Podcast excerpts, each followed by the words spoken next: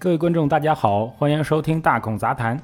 近日啊，哈根达斯关联公司通过磨坊贸易有限公司新增行政处罚信息，处罚事由为哈根达斯公司在产品成分上宣称使用巧克力外皮，实则使用的是代可可脂巧克力外皮。处罚结果为罚款一万元，并停止发布违法广告。这点罚款呢？确实如同抓痒，要不是网上爆出来，这事儿可能都惊动不到管理层，小职员恐怕就给解决了。那什么是代可可脂？它和可可脂又有什么区别呢？纯可可脂是用可可果提炼的，在常温下不容易保存，它的产量有限，价格偏贵。纯可可脂是不饱和脂肪酸，对健康有益，有抗氧化的功能。研究表明。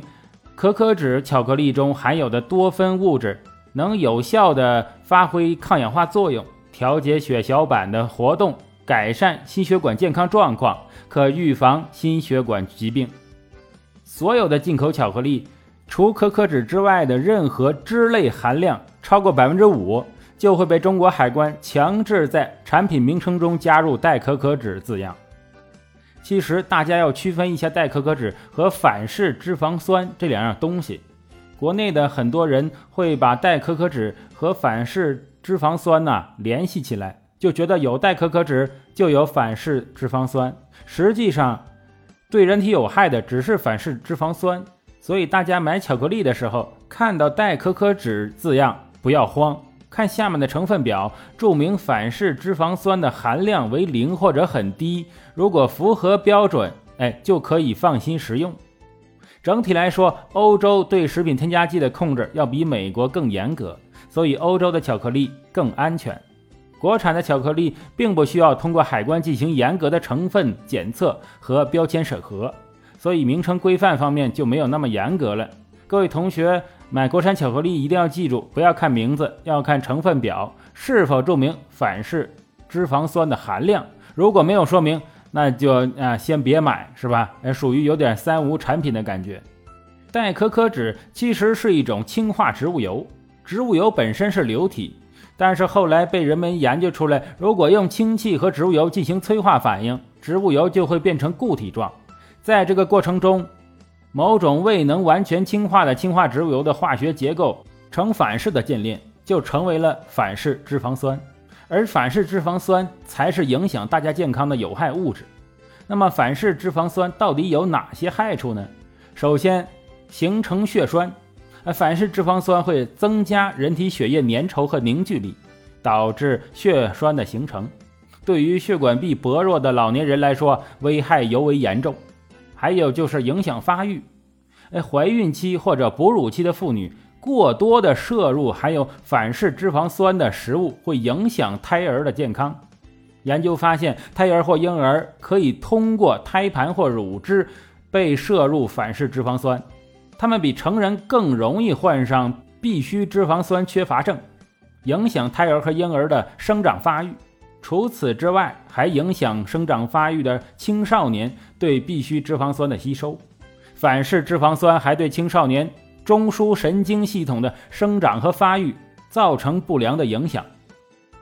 还有就是影响生育，哎，这个可能广大男性有点关注了。反式脂肪酸减少男性荷尔蒙的分泌，对精子的活跃性产生负面影响，中断精子在身体内的反应过程。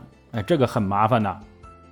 还有就是降低记忆。研究认为呀，这个青壮年时期饮食习惯不好的人，老年时患阿尔兹海默症，也就是老年痴呆的比例更大。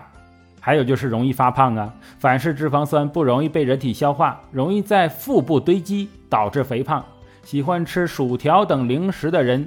应该提高警惕，油炸食物中的反式脂肪酸会造成明显的脂肪堆积。最后就是容易引发冠心病。根据法国国家健康与医学研究的一项最新的研究成果表明，反式脂肪酸能使有效防止心脏病及其他心血管疾病的胆固醇的含量下降。到底有哪些食物含有反式脂肪酸呢？我们来规避一下，好不好？首先就是我们家里经常吃的植物油。现在大家家里吃的大多是精炼植物油，这种天然植物油在进行精炼脱臭的过程中，多不饱和脂肪酸中的二烯酸酯和三烯酸酯会发生热聚合反应，发生反式结构化，产生反式脂肪酸。这就是为什么现在都流行吃这个笨榨和小榨的植物油。吃这种植物油啊，会闻到更浓的植物味道，视觉上也更浑浊。但是它明显比精炼的植物油更健康。反式脂肪酸含量较多的食品还有带可可脂的巧克力啊、奶油、黄油、葵花籽油、蛋糕、调和油、固体汤料啊，叫什么浓汤宝之类的哈，里面就有可能有啊。还有大豆油、威化派、薯条和薯片、泡芙、奶油面包、玉米油。花生油，还有披萨啊、麻花这种油炸食物啊、油条。除此之外，配料表里有氢化植物油、部分氢化植物油、氢化脂肪、氢化菜油、固体菜油、酥油、人造酥油、雪白奶油这些成分的食物要注意了。如果它的配料表里反式脂肪酸的含量为零，那还叫安全；如果不为零的话呢？哎，就算在国家标准里面，也要少吃，哎，不能多吃。我们之前讲过喝奶茶的问题，奶茶这种东西添加的配料，你是无法准确知道它的成分的，所以呀，还是少喝奶茶为妙。好，感谢收听本期的大孔杂谈，我是主播大孔威，喜欢请订阅，咱们下集再见。